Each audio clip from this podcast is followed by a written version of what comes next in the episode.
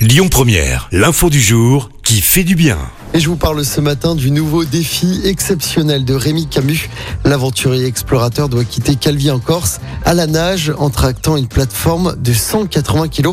Il doit rejoindre Monaco par la Méditerranée. Ça représente environ 180 km.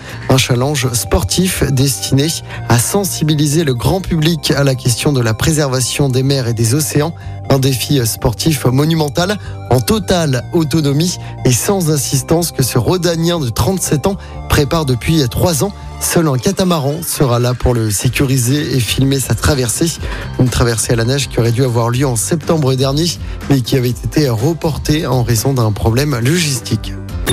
Écoutez votre radio Lyon Première en direct sur l'application Lyon Première, lyonpremière.fr et bien sûr à Lyon sur 90.2 FM et en DAB+. Lyon